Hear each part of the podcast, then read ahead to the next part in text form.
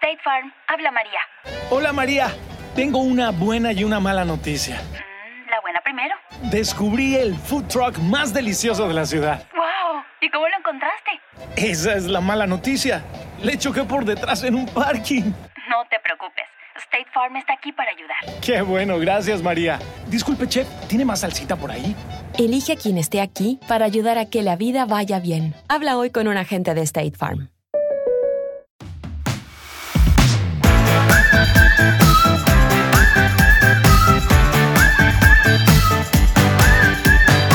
¿Qué tal? Muy buenas a todos, bienvenidos a vuestra casa, bienvenidos al podcast de Topes de Gama. Este es el episodio 26 ya de nuestro Unplug, que bueno, como sabéis, la idea es hacer un episodio por semana en el que repasaremos las últimas noticias, debatiremos sobre diferentes temas y también dedicaremos algo de tiempo al off-topic, esos temas que están fuera de la tecnología pero que nos ayudan a desengrasar un poquito, que es lo que le gusta a Yauma.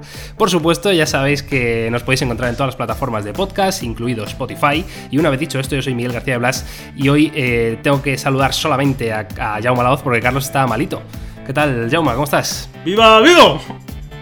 ¡Viva, vivo! Pues mi gran contribución del último podcast, ¿eh? No sé si lo habéis escuchado, si no, os recomiendo que lo, que lo escuchéis. Eh, pues nada, Miguel, aquí andamos, con ganas otra vez. En este caso nos haremos ahí a, a Two Players, tú y yo, este podcast, pero ojo, porque Eso las es. cosas que vamos a comentar a mí me han dejado un poco loco, ¿eh? Hacía tiempo, y cuando digo tiempo no me refiero a una semana, me refiero a, a algún que otro lustro, a que no estaba tan hypeado con lo que está a punto de llegar al mercado. Es brutal, ¿eh? estoy contigo. O sea, me parece que 2019 puede ser un año que va a marcar un antes y un después, ¿eh? en lo que es la tecnología móvil eh, se refiere.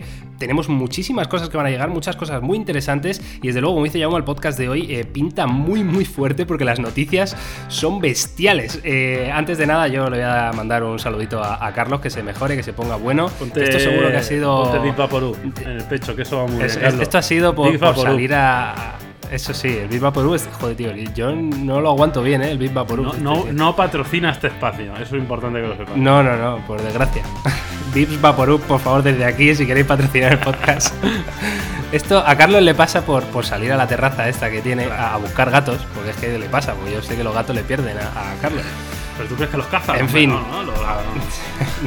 algo- Les da de comer, les da algo. mimos, tío. O sea, lo que voy es que su- sus gatos estarán como le- legales, ¿no? No, no los habrá cazado a la intemperie. Bueno, no, no sabemos, pero. La pero verdad que nunca le preguntado, pero dado por hecho que sí. Bueno, no sé. Igual tiene una vida paralela, Carlos. Carlos, de aquí un abrazo, coño. Va, eh, Jauma, empezamos las noticias. Vale. Vamos fuertes, ¿eh? Sí, sí, métele. Venga, métele. Primera noticia de la semana de este podcast eh, del día 1 de febrero, que también empieza el mes del amor. Bueno, pues tiene que ver con Ramus, el próximo portátil de Google que aparece con una sorpresa inesperada. Parece ser eh, que se ha filtrado unos benchmarks en los que podemos ver a, este portátil de, Google con ese nombre en clave Ramus, que llevaría un Intel Core i7 con 4,2 GHz de potencia junto con 8 GB de memoria RAM. Hasta aquí todo normal, un portátil bueno, pues con unas especificaciones normales, pero la curiosidad llega en el que en el benchmark vamos a poder ver que lleva Android 9. Y esto es extraño, porque lo normal es que eh, este tipo de portátiles de Google vengan con Chrome OS.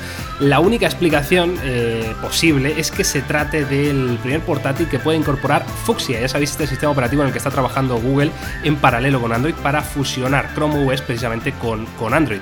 No sabemos si se desvelará en el próximo Google I.O. 2019, que se celebra del 7 al 9 de mayo, pero desde luego parece que cuando el río suena, Yauma, agua lleva. Sí, es un paso más que lógico. eh, Llevamos años hablando de esto, ¿no? Hablando de esta fusión de sistemas operativos, fusión de dispositivos, un sistema operativo para controlarlos a todos, como si fuera el, el- el anillo del Señor de los Anillos, ¿no? Qué bonito, Pero sí que es verdad que es un poco eso, la verdad que nos ha dejado un poco sorprendidos. No sé, yo sigo siendo un poco escéptico, ¿eh? Todavía no me lo acabo de creer que esto sea el paso definitivo hacia Fuchsia, hacia, hacia la integración, hacia un sistema operativo más genérico que, que pueda correr en un portátil y tener toda la experiencia de usuario de un sistema operativo, digamos, más tradicional o más de escritorio, pero sí que nos ha dejado bastante sorprendidos con este, con este benchmark. Yo, en general, eh, estoy también muy en la línea de esperar de este 2019, de hecho lo dijimos en un vídeo, que creo que Google va a hacer grandes cosas en cuanto a hardware.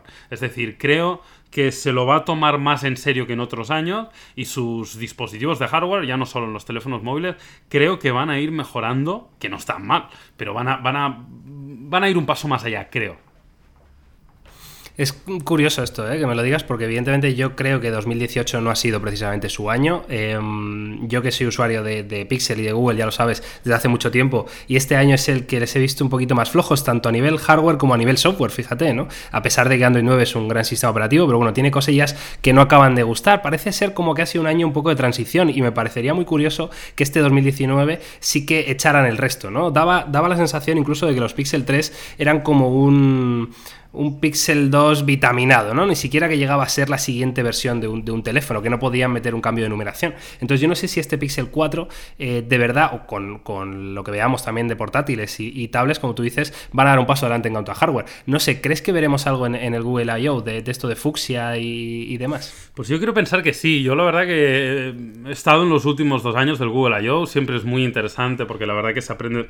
A ver, primero hay que, hay que entender el contexto. El Google I.O. es una conferencia para desarrolladores y eso es importante dejarlo claro porque no es eh, para presentar al gran público, está sobre todo orientado para todos aquellos profesionales que trabajan con aplicaciones de terceros y demás, ¿no? Y esto ya contextualiza un poco de lo que vamos a hablar. Pero sí que es verdad que eh, hemos visto mucho de Machine Learning, que es lógico, que es obvio, pero sí que es verdad que he tenido un poco la sensación de que este último año era muy parecido al anterior. Y yo sí creo que vamos a ver mejoras importantes, ¿eh? Y 2018 ha sido un poco de transición para Google, creo, como tú dices. Yo, a mí Android 9 me encanta, pero sí que es verdad que no es revolucionario. Y luego el hardware sí que han sido muy conservadores. Hay que reconocerlo. Aún y así, el Pixel 3 me sigue encantando, ojo. O sea, imagínate lo, que me gusta la experiencia stock, pero hay que reconocer que, han sido pues bastante conservadores. Ahora, lo que hay que dejar claro es que yo creo que Google nunca, o al menos a, un corto espacio de tiempo, nunca va a ser pionero, nunca va a tener el teléfono con mayor innovación, con más eh, batería, con la cosa más loca. Eso eh, siempre el I D de las grandes compañías como Samsung, Huawei, que viven de eso, pues evidentemente son los que empujan. Sí, está claro que Google no, suele arriesgar demasiado, pero bueno, en fin, sí que deberían, sin, sin, hacer algo demasiado loco, dar ese paso adelante. En fin, estaremos pendientes de, Google este 2019, como también lo estaremos de Huawei. Parece ser que se han filtrado unas imágenes que han mostrado cómo serán los eh, Huawei P30 y P30 Pro. Ya sabéis, el típico fabricante de fundas, que yo creo, no sé si esta gente lo hace aposta, imagino que sí, pero dicen, vamos a sacar ya, total, que queda un mesecito para que salgan, pues, pues ya, lo, sacamos y nos lo quitamos encima, ¿eh? sí, sí, imagino que sí, imagino que sí, pues si no sería muy fuerte. El caso que hemos visto en las imágenes eh, a los Huawei P30 y P30 Pro lo hemos visto por la parte trasera y por la parte delantera.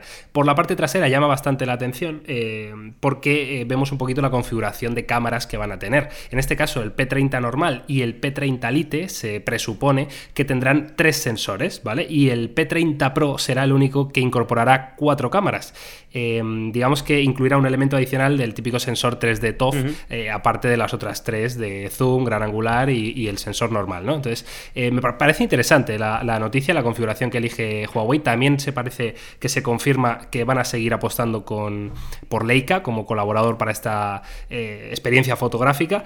Y poquito más, eh, también como detalle adicional, comentar que los P30 y los P30 Lite tendrán, digamos, el notch tipo gota y el P30 Pro tendrá un reconocimiento facial 3D como vimos en el, en el Mate 20 Pro. Bueno, un poco lo esperado, ¿no? La verdad que continuista, pero mejorando todavía más. Cuatro sensores. Es decir, tenemos la combinación que teníamos hasta ahora, pero añadiendo este, este, bueno, más que probable TOF 3D, que ya hemos visto en otros teléfonos, de hecho muy recientemente en el Honor View 20, que ya te digo que el teléfono nos gustó mucho, pero sí que es verdad que yo tuve la sensación de que para tener un sensor tan enfocado a recopilar información 3D del entorno, etcétera, etcétera, pues cosas como el modo retrato no terminaron de estar pulidas como yo esperaba. Evidentemente es otro teléfono, es otra marca, por mucho que sea propietario de Huawei, es otro precio, no, no, no estoy diciendo que el P30 vaya a tener ese resultado, pero sí que es verdad que no, no, como que no terminó de integrar de forma correcta la información que recoge ese sensor para tener la mejor experiencia fotográfica.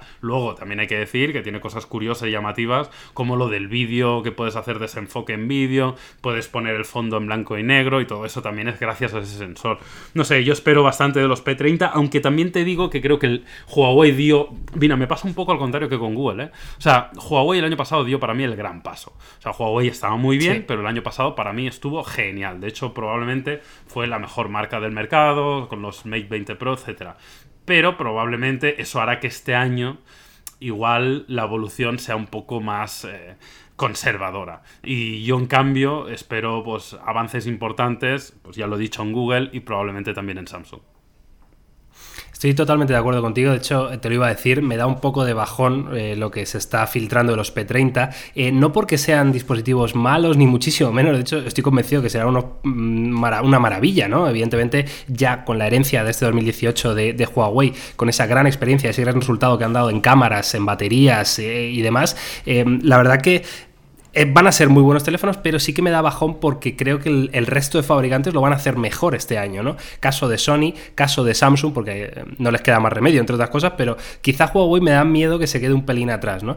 En fin, eh, vamos a continuar con Huawei porque quizá sea esta la noticia que les hace falta para quitarnos un poquito este mal sabor de boca, lo voy a poner muy, entre comillas, de, de los P30 yo sí, es para estar nervioso, o sea, porque es que además voy a comentar detalles interesantes de esto. Bueno, de hecho, me, he enterado, tengo que decir que me he enterado hace unos minutos cuando me lo has contado tú, ¿eh? porque yo no había visto esta noticia, con lo cual eh, soy, soy virgen de esta noticia, Miguel. Qué bonito. A ver, eh, os la comento a vosotros, que estaréis ahí diciendo, pero ¿de qué coño está hablando esta gente? Bueno, el, móvil plegable de Huawei será presentado a finales de mes. En concreto, el día 24 de febrero a las 2 de la tarde en la bonita ciudad de Barcelona, que ahí estaremos, porque es el día que comienza el Mobile World Congress 2019. Esto ha sido eh, una sorpresa para todos, por lo menos para mí. Em, Huawei ha, digamos, lanzado una imagen de, prensa, ¿no? Tipo convocatoria para ese día 24, en la que se ve un, claramente, se ve claramente, un teléfono plegable, lo que es la silueta de un teléfono plegable. Me parece eh, súper llamativo y creo que esta decisión tiene que ver con precisamente lo que estamos hablando, ¿no? Que quizá con los P30 son más conservadores, han dicho, oye, tenemos que seguir eh, estando en lo alto de, las noticias, ¿no? Del noticiario de, prensa. Para salir en el podcast de Topes de Gama, lo han hecho Miguel, no te engañes. Claro, claro. Pues sí, la verdad que yo estoy muy sorprendido, yo no me lo esperaba esto, ¿eh? no me lo esperaba ahora. Eh, otra cosa es que podía llegar más adelante, pero que lo tuviéramos ya en febrero en Barcelona, en el Mobile World Congress, yo honestamente esperaba algo... de, hecho, todavía tengo muchas dudas, Miguel, yo no, yo no sé tú cómo, cómo lo estás viendo. Pero, que ¿cuándo vamos a ver los P30? ¿Los vamos a ver post Mobile World Congress, como pasó el año pasado, que yo entendía que era lo, más normal, o los vamos a ver antes, o los vamos a ver en esa misma presentación, hombre, imagino que no. Entonces, ¿qué va a pasar? ¿En Mobile World Congress veremos un teléfono plegable y unas semanas después los P30? No lo sé, no lo sé, pero estoy con dudas, pero, pero contento a su vez, porque eso significa eh, más presentaciones y un producto súper interesante. La verdad que estoy flipando. Hombre, tú tienes más experiencia que yo en eso, ¿eh? pero no lo sé. La verdad que, mm, hombre, hacer claro, va a depender de dos cosas, ¿no? Una, si el teléfono plegable lo tienen terminado, pues evidentemente pueden dedicar todo el evento a ese teléfono plegable. Pero si es más eh, un avance, una especie de prototipo o algo así que veremos a lo mejor. Si el teléfono eh, plegado lo tienen terminado, se sacan la chorra, ¿eh? Porque. Hombre, claro. Porque nadie esperaba que Huawei tuviera un teléfono plegable terminado. Porque Xiaomi mostró de hecho, se había filtrado poco, ¿verdad? Samsung ha mostrado otra cosita. Pero como lo tengan terminado, lo presenten y lo saquen al mercado, vamos, se, hunde el estadio. Sí, sí, totalmente. Entonces yo no sé, bueno, veremos, ¿eh? Si lo tienen terminado sí que pueden dedicar el evento entero. Si no lo tienen terminado, yo igual sí que creo que vemos los P30 y luego pues lo ponen ahí como de, yo qué sé, de, de guinda, ¿no? Del pastel. En fin, lo que sí me parece curioso es comentar, Jauma, no sé si tienes la, imagen delante, eh, si no, búscala, por favor, porque eh, sí que nos da pistas de un poquito las características que tendría este móvil plegable de Huawei. Características en el sentido de hacia dónde va a ir el pliegue, por dónde va a estar la pantalla, etcétera, etcétera. ¿no? Yo lo que veo en esta imagen eh, es que la pantalla está por fuera, es decir, es una pantalla completa, eh, digamos, del tamaño que sea, ¿no? Vamos a ponerle 10 pulgadas, y se pliega quedándose a la mitad, pero digamos que en la parte trasera es una parte trasera, es decir, no hay pantalla. ¿Por qué digo esto? Porque en el teléfono que se ha filtrado de Samsung, que es el debate que tenemos hoy, ¿vale? Del móvil plegable de Samsung, sí que tiene como dos pantallas, una pantalla pequeña y luego una pantalla grande desplegada, pero que son totalmente independientes. La verdad que yo todavía no tengo claro cuál es la mejor formulación para, esto. Y yo creo que probablemente vayamos a ver diferentes tipos, ¿no? Como ya estamos intuyendo en, en alguno de los, de los teléfonos. Veremos al final cuál se impone o cuál nos parece más práctico. Al final estas cosas va a ser difícil verlo y saberlo hasta que no lo tengamos en mano. Porque tú puedes hacer tus cábalas y pensar, pero luego al final es esto... Mm, tiene mucho que ver con, con feeling y con, con, lo que sientes con el teléfono a mano, cómo se adapta al software y qué experiencia tienes. Está que la principal virtud del teléfono plegable es el poder tener muchísima más diagonal de pantalla y a su vez tener un teléfono que te lo puedas meter en el bolsillo sin que ocupe demasiado espacio, ¿no? Poder ganar este, esta diagonal de pantalla muy tocha en mucho menos espacio. Pero, pero veremos cómo, cómo se ha de implementar. Yo la verdad que no, no, me, no me sabría mojar ahora mismo a cómo quiero exactamente que sea el teléfono plegable y, y cómo van a apostar cada uno de ellos, ¿eh? Lo que me está gustando mucho, Yama, fíjate que es que lo estaba pensando mm. ahora mismo, es que con igual que con otros teléfonos, eh, pues prácticamente los S10 están filtradísimos desde hace tiempo, incluso hasta el XZ4 ya se ha visto muchas cosas, de los P30 acabamos de comentar que ya están las imágenes ahí de las fundas, pero en cuanto a teléfonos plegables, estamos viendo muy poco... Y eso me pone muy contento, porque es que otros años prácticamente te quitaban toda la emoción de, una presentación, ¿no? Porque ya sabías cómo iba a ser, ya se había filtrado por todos los ángulos posibles. Y, con este tema están siendo muy, muy cuidadosos. No sé si aposta, eh, pero desde luego yo estoy con muchísimas ganas y no me había pasado en, muchos años. Yo ¿eh? tengo, no quiero ser un poco negativo en este aspecto, pero no, a lo que voy es que, tengo más dudas de si es que están siendo cuidadosos o que todavía está lejos de llegar. ¿Sabes lo que te quiero decir? Claro. O sea, que no, que no se está filtrando porque todavía quedan meses para la presentación de estos teléfonos. Que lo de Huawei igual no sea la presentación y sea como hizo Samsung que enseñó un poquito la patita, o como hizo Xiaomi que lanzó un vídeo, etcétera, etcétera, pero que el, que el modelo final pues todavía le queden muchos meses. Al final se están filtrando los S10, se están filtrando los XZ4, se están filtrando los P30, porque dentro de un mes los tendremos en el mercado. Eh, entonces me hace sospechar que igual estos teléfonos no los tendremos ni dentro de uno, ni dos, ni tres meses en el mercado. O la otra opción es lo que tú dices, simplemente que al ser algo muy pepino y muy diferencial, pues hayan tenido muchísimo cuidado y hayan conseguido que no haya filtraciones, que también podría ser. Bueno, desde luego en la imagen de prensa vemos un, lema que reza Connecting the Future, conectando el futuro, que no sé si es que el futuro precisamente es que lo vamos a ver en el futuro. En fin, eh, claro, porque igual no tiene una mierda esta gente. Now is the chance to use reliable energy to grow your money with the Dominion Energy Reliability Investment. Our new investment product offers competitive returns, no maintenance fees, and flexible online access to your money. Make the reliable investment in reliable energy. The Dominion Energy Reliability Investment. To find out more, go online to reliabilityinvestment.com. That's reliabilityinvestment.com. Bueno, en fin, eh, pasamos si quieres al debate de esta semana. Que, va precisamente en esta línea, porque, bueno, los que nos sigáis en redes sociales habréis visto hoy, precisamente esta mañana, tempranito, un vídeo que hemos colgado de Samsung Vietnam, que es publicación oficial de Samsung. O sea, y, yo me imagino en Corea que tienen que estar diciendo, o sea, lo ha lanzado Vietnam. O sea, los americanos no, eh, Japón no, Corea no, Europa no, lo ha lanzado Vietnam. Y e, eso, eso me imagino al, tío de, Samsung Vietnam ahí con las gafas estas del Zug Life, tío. Yo no sé, pero eso, que lo ha lanzado él antes que el resto, porque esto lo habrán hecho desde internacional, no lo habrá hecho localmente Vietnam. O sea, esto es un vídeo que habrán hecho desde internacional y Vietnam se ha adelantado o algo, ha dicho, mis cojones 33, yo lo lanzo 10 minutos antes. Claro, no está grabado en vietnamita, es decir, o sea, el, el, vídeo es grabado en inglés, idioma internacional. En molaría mucho. Hostia, me haría mil, ¿eh? Con, gente kazaja por ahí, tío. Bueno, en fin, eh, vamos a contar de qué estamos hablando porque igual la gente no, lo ha visto. Eh, lo tenéis en las redes sociales de Topes de Gama y en la página web, ¿vale? En topesdegama.com también estará colgado este vídeo, es un vídeo en el que podemos ver un poco eh, el típico vídeo tráiler, ¿no? Dura como aproximadamente 45 segundos o cerca de un minuto, en el que vemos una canción y, diferentes escenas, ¿no? Bueno, pues dentro de esas escenas que van ocurriendo en este vídeo, vemos un poco lo que podría ser el futuro de la compañía en cuanto a hardware, ¿vale? Dispositivos Vemos una tablet eh, sin marcos, vemos un robot que está tatuando a una chica de manera totalmente autónoma, eh, vemos a un tipo que está diseñando una movida eh, mediante realidad aumentada y realidad virtual, en fin. Y luego aparecen durante unos segunditos lo que es el teléfono plegable de Samsung, que la verdad que se ve muy claramente, o sea, no es, que se ve ahí en una esquinita, no, se ve muy bien, la chica se ve como lo abre y, y lo pliega, ¿vale? entonces podemos ver algo, un poco lo que sería este teléfono plegable de Samsung. Y a partir de aquí yo quiero comentar eh, varias cosas contigo, Yauma. Em, no sé qué te ha parecido, eh, lo primero, el diseño, ¿no? Eh, así a, grandes rasgos. ¿Te lo esperabas así? Lo primero que tengo que decir es que, mm, a, modo más general, es que me ha gustado mucho el vídeo. En el sentido de que eh, Sí, en el vídeo, o sea, vamos a hablar del, del plegable, ¿eh? pero hay varias perlas y hay varias cosas interesantes. Sí. Hay. Yo luego, si quieres, lo comentamos, sí. efectivamente, porque hay muchas cosas que a mí me. Totalmente. Eh, a mí el diseño me ha parecido lo que se ve bastante llamativo, se ve bastante guapo, eh, se ve como un pliegue central a través del cual la chica esta pues se supone que abre y, y pliega el dispositivo. Hombre, estéticamente entra mucho por los ojos, los teléfonos plegables es algo que clarísimamente tiene un componente de, de- de- de venta, de diseño, de efecto wow, de, de- de- de trascender que, que mola mucho.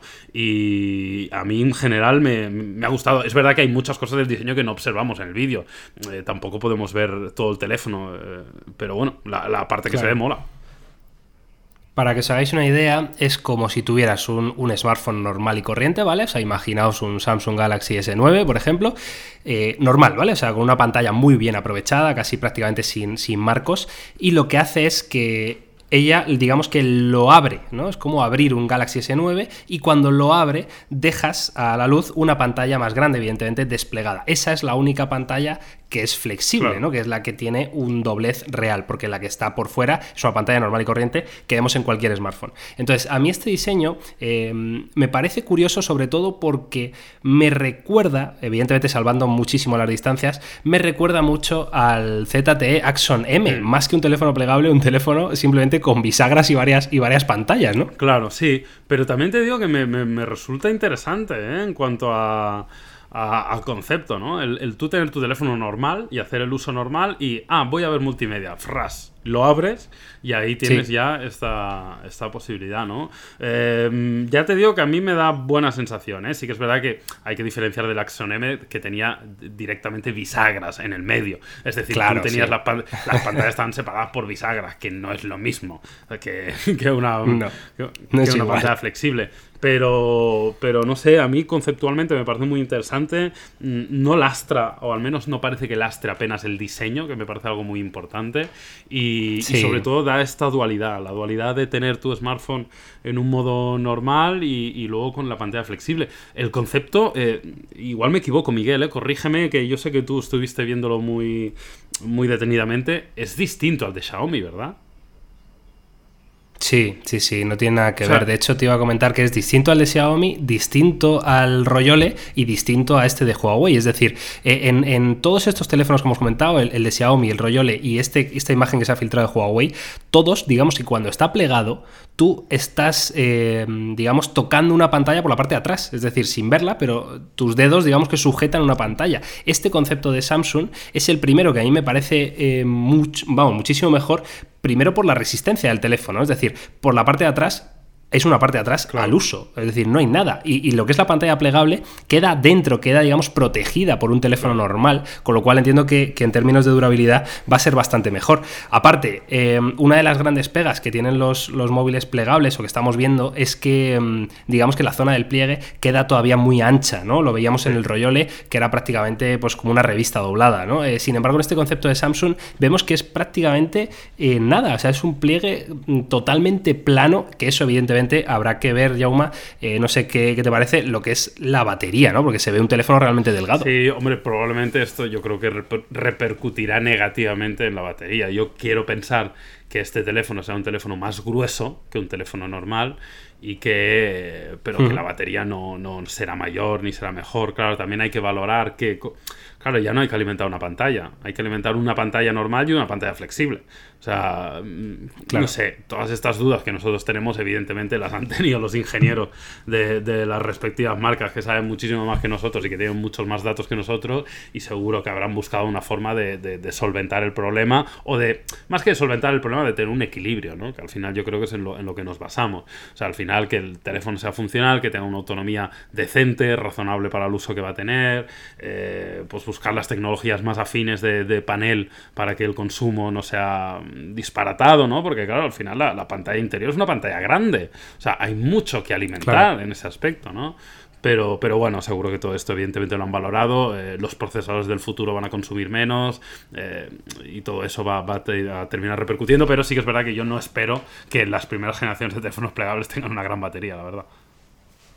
Eso, eso te iba a preguntar. O sea, ¿crees que mm, vamos a ver un, un teléfono eh, que sea capaz de cumplir las necesidades de un usuario básico en el día a día? ¿O crees que vamos a ver un primer prototipo, como hemos visto en el Royole, que al final, bueno, sí, pues lo puedes comprar, pero no, sé, no te merece mucho la pena igual, ¿no? Porque las cosas a las que tienes que renunciar, eh, ya sea duración de batería o como tú dices, que hayan tenido que rebajar la calidad y el consumo de la pantalla para que no muera a las pocas horas, pues no sé hasta qué punto, no sé, no sé qué piensas, si vamos a ver un producto 100% terminado, 100% usable, o que va a ser más un, concepto para coleccionistas y, veremos un teléfono de verdad en años no, posteriores. Yo creo que, a ver, eh, una cosa es el Royole y otra cosa es Samsung o Huawei o Xiaomi. O sea, yo no tengo duda que el, teléfono que saque Samsung, que saque Huawei o que saque Xiaomi van a ser teléfonos usables. ¿Van a ser teléfonos perfectos? Evidentemente que no. ¿Van a mejorar en las siguientes generaciones? Segurísimo que sí, pero no, no van a ser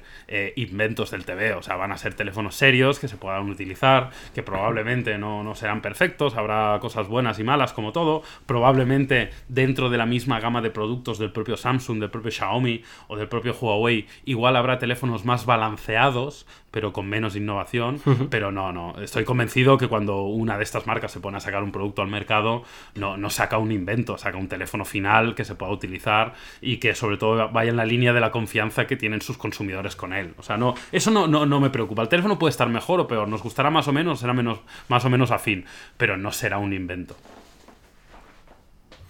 Bueno, eh, ¿crees que lo veremos el día 20 en el, en el Ojalá, pero yo creo que no. O sea, estoy convencido que no. Pero vamos, me haría muy feliz que sí. Pero vamos, no. Eh, yo si tuviera que apostar mi dinero, apostaría que no, clarísimamente.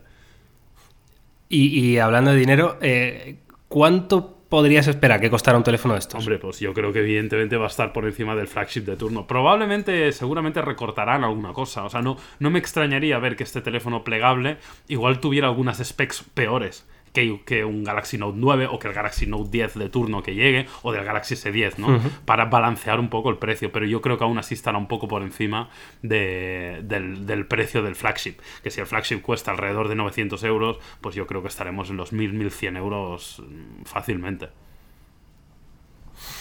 Curioso, ¿eh? Yo la verdad que estoy contigo. Eh, sí, yo igual me animo a pensar un poquito más caro, ¿no? En los 1300, casi. No llegando a los 1500, pero por, por poco, ¿no? En fin, eh, no sé si quieres comentar ya aparte eh, otras cosas que hemos visto en el vídeo, que desde luego era un vídeo súper curioso que os recomiendo a todos verlo, porque aparte que era un vídeo muy bien hecho, como ha dicho Yauma, veíamos, perdón, veíamos cosas un muy, muy interesantes, muy futuristas, pero es que claro, yo ya no sé qué pensar, porque hay muchas de estas cosas, como el teléfono plegable que, que hace un año podías pensar que eso era para 2030 y es que ya está. Es muy sorprendente, ¿eh? ¿eh? Hay varios artilugios que llaman la atención. Sale, sale un chico delante de un espejo haciendo como, como colocando ropa, patronaje, ¿no? Como, como diseño de, patrones. Pero a mí me llama mucho la atención la parte del tatuaje, que es como un tatuaje en remoto, que hay como un, diseñador o un tatuador, el cual está dibujando en una tablet, que ojo a esa tablet.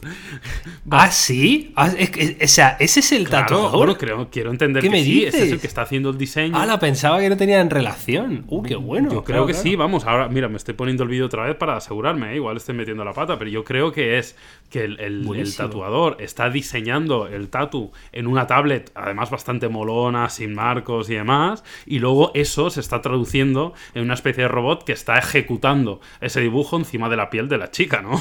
y, esa, por ejemplo, ha sido la parte que a mí más me ha explotado la cabeza. A ver, espérate que voy a ver el vídeo también. quiero verlo, quiero verlo. Al final hay una parte de. la canción está bien, ¿eh? Igual también bastante guapa.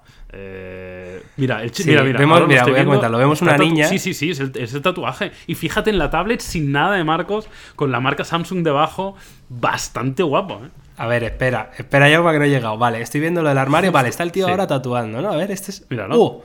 Es que es el tatuaje. Claro, claro, Es tatuador, se nota porque llama el tatuaje. O lo que bueno. O sea, claro, estamos viendo a un tío tatuar, en, una tablet, o sea, hacer un dibujo y. Exactamente, y aquí ya el plegable, que es que es muy loco. Me ¿eh? mola mucho este vídeo. ¿eh? Y, el, y el, robot está, digamos, recreando todos los movimientos que hace en la tablet, pues eh, lo está recreando en la piel de la chica. Es brutal, ¿eh? Y luego estoy viendo aquí, aparece una mujer embarazada, y si quieres lo comentamos también, Jauma, que tiene, parece con, con, un Galaxy Note o un Galaxy S10 o el que sea, tiene conectado un accesorio que puede o que está haciendo una ecografía en, desde el móvil. O sea, esto me parece. Bastante loco. Sí, sí, locos, sí. ¿eh? No, no, la verdad que es, Hostia, es tío. espectacular. Y el vídeo, bueno, pues termina con la realidad virtual esa que estamos viendo, que están como jugando con el móvil, están viendo a través. Sí, esto es también muy Claro, espectacular. Pero quizá esto ya, habíamos visto Sí. otras eh, ideas Esto de este es, lo, tipo. es lo menos sorprendente en este sentido, aunque también está bien ejecutado ¿eh? y tiene muy buena pinta. Pero evidentemente son las tecnologías del futuro. ¿eh? Eh, Está todo un poco ahí escenificado, un poco de robótica, un poco de, eh, de realidad virtual. Tenemos teléfonos plegables. mola, mola. La verdad que está muy, muy bien llevado. Curioso, ¿eh? Yo, desde luego, estoy bastante emocionado con este vídeo. La verdad que cuando lo he visto esta mañana he flipado. O sea, he flipado en colores porque está muy bien hecho y, y te da, bueno, te da pie a pensar que esto está más cerca de lo que, de lo que podríamos imaginar, ¿no? En fin, eh, Jauma, eh, vamos a pasar al off-topic. Yo Venga. creo que, que es buena hora, es buen momento. Y no sé qué tienes preparado, la verdad, porque yo, yo tengo un par de temas, como siempre, porque siempre te tengo que sacar las castañas de- del fuego. Y, claro, porque tú Mira, has preparado, ¿Qué preparado- has preparado? ¿Ha salido ya lo que tiene que salir o no? Poco, porque yo soy de poco preparado, ya me conoces. Yo soy aquí como el broncano. Pero estoy viendo en directo la, Sí. la Copa del Rey y ha salido Eso el Betis y ahora van a abrir la segunda bola. El rival del Betis de la semifinal va a ser él. Pero un segundo que la están abriendo. Madrid. Están sacando la bolita, están Madrid. desplegando el papel.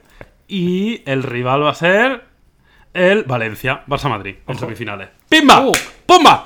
Barça Ya está. Madrid. Dicho. O sea, Pimba. semifinales son Ojo, Valencia eh. Betis y Barça Madrid. Este era el tema, Miguel. ¿Qué te Pues parecen? muy bien, la verdad. Eh, yo quería un Barça Madrid en semifinales. Tenía, tenía ganas. Porque lo preferían Sí, sí, porque. Bueno, yo considero que el Barça es mejor equipo que el Real Madrid. Entonces, eh, creo que siempre es mejor cuantos más partidos y cuanto más larga sea la elimi- la eliminatoria. Es decir, a un partido pueden pasar más cosas que cambien la dinámica de un partido y que un equipo que yo considero que ahora mismo es un poco inferior, que es el Madrid sobre el Barça, y yo creo que el Barça es mejor, pues por eso prefiero que sea doble partido y no un partido que un partido siempre todo es más loco y pueden pasar más cosas, ¿sabes? Totalmente. Oye, ¿viste, ¿viste el Barça Sevilla? Sí, lo vi, sí, no? sí, sí, lo vi. La verdad que. Joder, ¿qué, qué te parece? Vaya, vaya locura, tío, de, de fútbol, ¿eh? O sea, Sí, bastante. Es, es increíble. El sexto gol, por ejemplo, es una, Ah, es una barbaridad. maravilla. O sea, es un abuso. La verdad que sí, hombre, cuando el Barça juega bien es, eh, es un vendaval, ¿no? Y que es, es muy difícil de parar. Y cuando jugadores como Messi están inspirados, pues es prácticamente verlo jugar. Porque es que no, no, no hay forma, ¿no? Que, que- que lo, que lo puedas parar en este sentido. La verdad que jugó bastante bien. El Barça hizo un muy buen partido. Una. Bueno, se la jugó en la ida, ¿no? Se la jugó en la ida con suplentes y le cascaron dos. Y bueno, a la vuelta puso todos los Sí. titulares. Y la verdad que al final resultado fue muy bueno. Yo no, yo no he visto el partido entero, vi- he visto como un resumen largo y tal. Eh, pero no, vamos, coméntame tú qué pasó con, con ese penalti, que me sorprendió que de repente tirara un penalti Coutinho. Bueno, eso fue. Ha- Hay que decir que, que lo único en lo que no es un genio Messi es tirando penaltis. Porque esto es así. No, no, no. Joder, pues lo mete casi todos, tío. No, es así, ¿eh, Miguel? Eh, su estadística es. es- ¿Falla muchos? No, no es que sea horrorosa, pero no, no- es especialmente buena. O sea, vi- viendo su ratio de acierto, no se situaría entre los mejores. Así como es eh, el mejor goleador, el mejor asistente, el mejor tal y el mejor regate, el mejor en todo, tirando penaltis no, no, no es especialmente bueno. Es un jugador más. Un jugador Curioso. terrestre normal como cualquier otro, ¿no? Entonces, eh, Coutinho estaba pasando una mala racha anímicamente, porque es evidente que, que Coutinho no está jugando bien. Pero también es evidente que es un tío que tiene una calidad brutal, porque lo ha demostrado en toda su carrera, ¿no? O sea, no- ahora porque falle un pase Sí. no podemos decir que es un tío que no sabe pasar, porque tío la calidad la tiene, pero cuando la cabeza no funciona bien, cuando la, la- la autoestima no está en el lugar correcto y cuando estás un poco de bajón, pues las cosas no salen. Entonces, pues fue un gesto de decir, oye, tíralo tú y para que te vengas un poco arriba. Y luego al final acabó marcando dos goles Coutinho y haciendo un partido normal, ¿eh? Tampoco te creas que hizo un gran partido Coutinho, pero bueno, ya marcar dos goles ya te O sea, aparte de los goles, tampoco es que hiciera gran cosa, ¿no? Pero, oye, el, el- corrígeme si me equivoco, pero el penalti no, fue, no era el 1-0. El 1-0, correcto. Sí, sí, fue un poco arriesgado. Joder. Claro, Sí, sí, hostia. O sea, yo qué digo, no puede ser esto. Si, si viene de palmar 2-0 en la ida Y, cómo, no sé, cómo te la juegas precisamente a lo que tú dices, a un tío que está inestable, ¿no? Claro, ese era el riesgo. Hombre, Coutinho es un gran lanzador, es uno de los, probablemente es uno de los jugadores que, mejor chut tiene en la plantilla, ¿no? O sea, no, no parece un riesgo muy grande que un jugador de su calidad tire un penalti. Me dices, lo tira Semedo, pues igual me se la juegan más. Pero Coutinho es un especialista, o sea, en este sentido bien, pero claro, lo único que todos dudamos es decir, joder, si este tío está de bajona, pues igual no es el mejor momento para, para darle un penalti, pero bueno. O sea, se, te pusieron de corbata, ¿no? ¿Qué hace? ¿Qué hace? Quítale la pelota, pero quítasela al Coutinho. ¿Pero qué haces, subnormal? Yo me puse así, clarísimamente. Hostia, tío. No, pero es curioso porque los, los penaltis, precisamente, es el, el, momento del fútbol en el que más interfiere la cabeza, ¿no? El estado de ánimo. Porque puede ser muy bueno, caso de Messi, ¿no? Como tú dices, y, que no se te deben tirar los penaltis porque en ese momento es, es muchísimo presión mental, ¿no? Desde luego. Y, y, cómo estás viendo al Madrid, tío? Porque yo eh, eh, empezó fatal el año y tal, pero luego yo, yo he visto un punto de inflexión que fue en un Real Madrid-Sevilla, que ganó 2-0 el Madrid, y he visto ya a, un Benzema que, que, está ya a un nivel que no lo había visto en todos estos años que lleva en el Madrid, y estoy viendo a un equipo más sólido, más compacto, con Modric que parece que está recuperando otra vez eh, el, estado de forma, y, es verdad que, creo que es inferior al Barça, pero ojo que no está tan lejos. Bueno, está mejor, claramente, ha mejorado porque estaba en una situación difícil, realmente venían de bastante abajo, yo creo que con Solari están empezando coger ya los automatismos, están empezando a aclimatarse un poco a la nueva rutina. Hay jugadores que están cogiendo confianza, como decías, como, como Benzema. Evidentemente, hombre, es un gran equipo. Yo antes decía que me parece un poco inferior porque me lo parece, pero evidentemente faltaría más. El Madrid siempre hay que considerarlo para, todo, ¿no? Yo creo que van en, una tendencia ascendente pero aún y así mm, me parece que no están en su mejor momento. Y creo que hay algunos hmm. jugadores de la plantilla que que ya no están eh, al mejor momento y creo que no lo van a estar. Eh, Bale es un jugador que juega la mitad de los partidos porque el resto está lesionado, creo que no ha dado el paso adelante en los momentos importantes. Eh, Isco, que a mí me parece un pedazo de futbolista, no, no está jugando. Está fuerísima ya, ¿eh? Está fuerísima. Sí, eh, Marcelo, evidentemente, tiene, tiene problemas defensivos eh, y, yo creo que hay jugadores un poco venidos a menos, como Cross, que creo que ha perdido un poco el, el punch que tenía anteriormente, pero bueno, ya sí siguen siendo un gran equipo, evidentemente. Vinicius lo está haciendo bien, es un chaval con, con, con empuje, con, con con mucho uno contra uno, velocidad, etcétera, con lo cual le viene bien y nada, veremos a ver qué tal. Bueno, entonces entiendo que crees que va a pasar el, Barça a la final, ¿no? Nunca se sabe, pero yo creo que sí, creo y espero que sí, ¿no? ¿Barça contra quién? Pues mira, Valencia-Betis. El Betis, yo, Valencia, creo que el Betis, ¿eh? porque el Betis juega muy bien al fútbol, me gusta mucho. El, Betis como equipo me gusta mucho, juegan muy bien al fútbol, de hecho, tiene una filosofía parecida al Barça. De hecho, ha pasado algo muy curioso, que es que el Barça ha fichado un jugador conjuntamente con el Betis. No sé si lo sabías tú eso. Ha fichado ¿Ah, a Emerson y lo han fichado a Pachas. que es algo muy curioso. Y lo pagan entre los dos. Va a empezar jugando en el Betis porque tiene 20 años y dentro de uno o dos años va a ir al Barça. Eh, me parece una buena operación porque si ambos clubes comparten un poco los principios del juego, pues el jugador al final, un jugador joven que no tiene a nivel Barça a día de hoy para jugar de titular, con lo cual se va a formar el próximo año, dos años en el, en el Betis, eh, que tiene un estilo de juego que no es muy ¿eh? distinto al del Barça, para luego, pues cuando ya está un poco más hecho, pasar al equipo grande. Y bueno, comparten los gastos para tal. Me parece que es un movimiento inteligente. Ah. ¿Han hecho lo mismo con GC? no? no, GC no. GC me parece, me parece que no. que sabéis que GC ha, fichado también por el Betis. En fin, el gran Oye, Yo quiero hacer un cambio de tercio, Miguel, hacia los videojuegos, si te parece bien. Ah, pues sí, sí, me parece bien. ¿Qué, me vas a contar? ¿Resident Evil o, qué? ¿Tú te lo has pillado eso? Yo quería hablar del Kingdom Hearts, tío. No porque yo soy una persona sin tiempo, soy de los pocos youtubers que trabajan. Pero escúchame, eh, tengo, creo que tengo ganas, pero precisamente quería llegar a este podcast para hablarlo contigo y, te va a pasar una tontería porque te podía haber llamado y hablar, pero así también la gente, así igual la gente también pues se, entera. Eso es, eso es. Entonces el Kingdom Hearts, tío. Em, a ver, tengo como sensaciones yo paso, eh, ya te lo digo desde ya. He visto algo. Tú. No, paso. Que no. Porque, me ha abrumado, tío. Me ha abrumado con que sea muy largo, con que no conozco la historia de los anteriores, con que no soy un especialista en RPGs. Y por muy buen juego que sea, me, ha vuelto loco eso. Vale, eh, a ver, yo, yo, estoy contigo. Precisamente eso es lo que yo tengo la duda, ¿no? En la cabeza. Mi duda es la, esa historia ¿no? que tiene detrás, que evidentemente ni siquiera me la he leído, ni siquiera he visto el vídeo ese que hizo Eurogamer resumiendo los dos primeros. Eh, porque me parece un poco loco, la verdad. O sea, estoy contigo que, esa historia es muy profunda, es una historia de, muchos años, evidentemente, y que no sé si un jugador nuevo como yo, que no juega ninguno de los anteriores, va a ser capaz de, enterarse de algo, ¿no? Em, sí que vi el análisis que hizo Eurogamer y decía el chico que precisamente que, bueno, que el 80% del juego no necesitaba saber la historia, pero que el último 20% era, era fundamental, ¿no?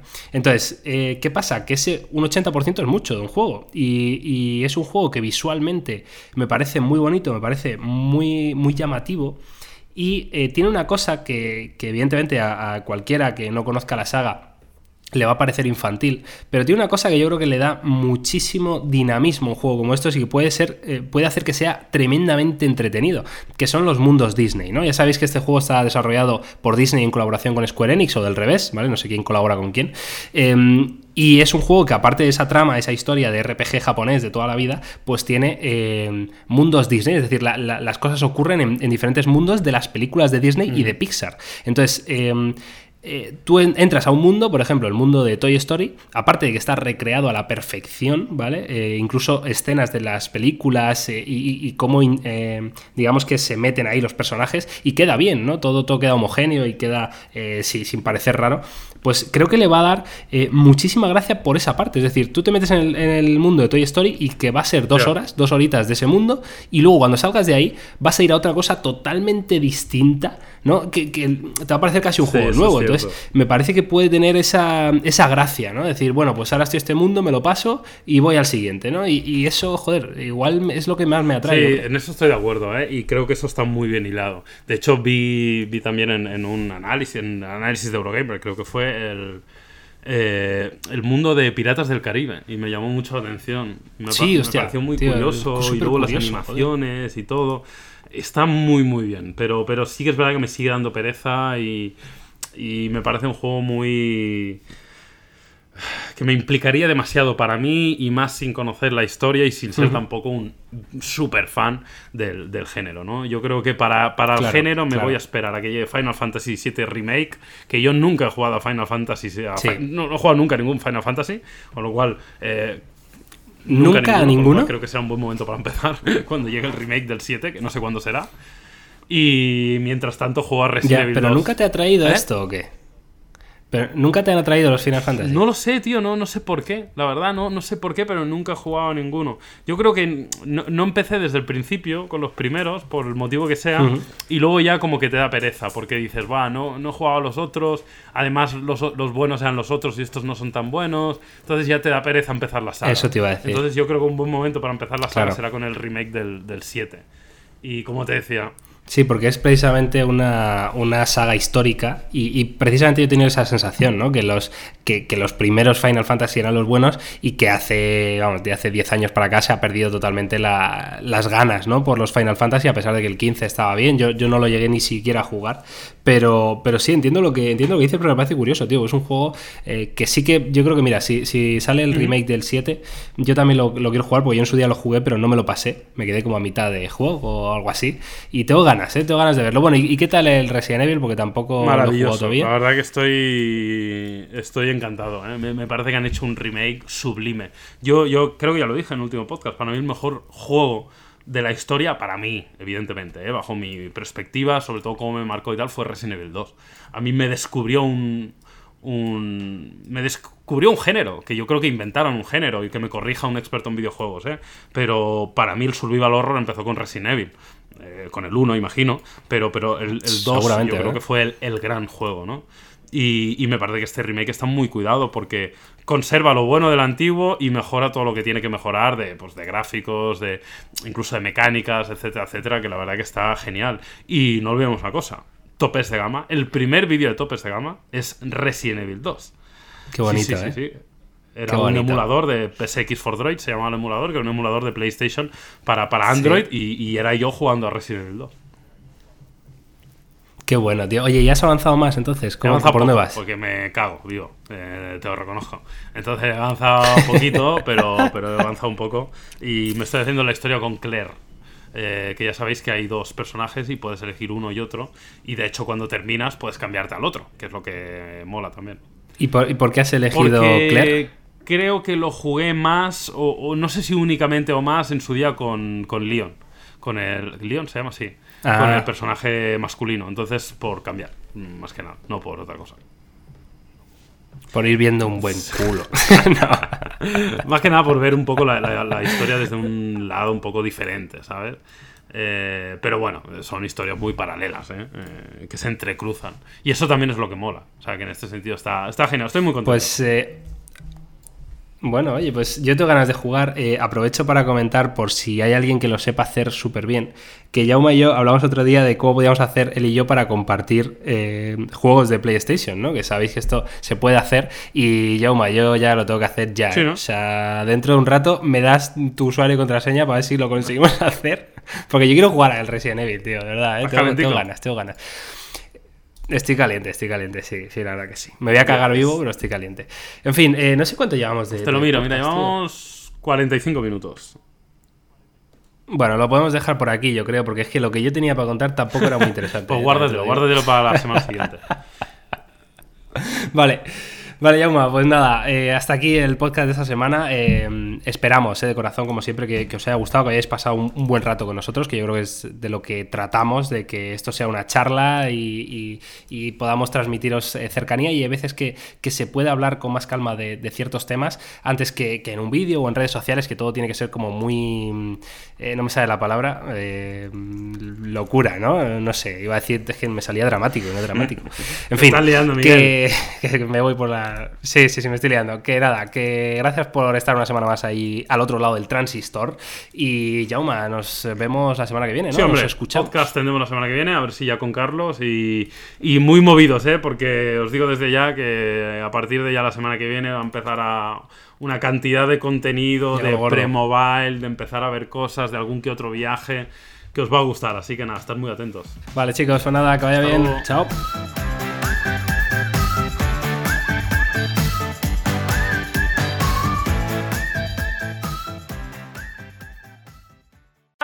Jamie, Progressive number one, number two employee. Leave a message at the.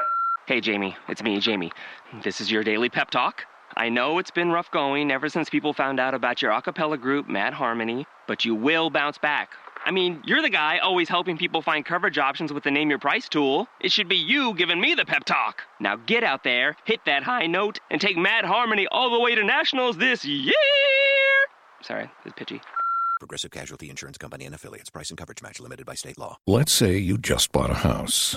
Bad news is, you're one step closer to becoming your parents. You'll proudly mow the lawn. Ask if anybody noticed you mowed the lawn. Tell people to stay off the lawn. Compare it to your neighbor's lawn. And complain about having to mow the lawn again. Good news is, it's easy to bundle home and auto through Progressive and save on your car insurance, which, of course, will go right into the lawn. Progressive Casualty Insurance Company affiliates and other insurers. Discount not available in all states or situations.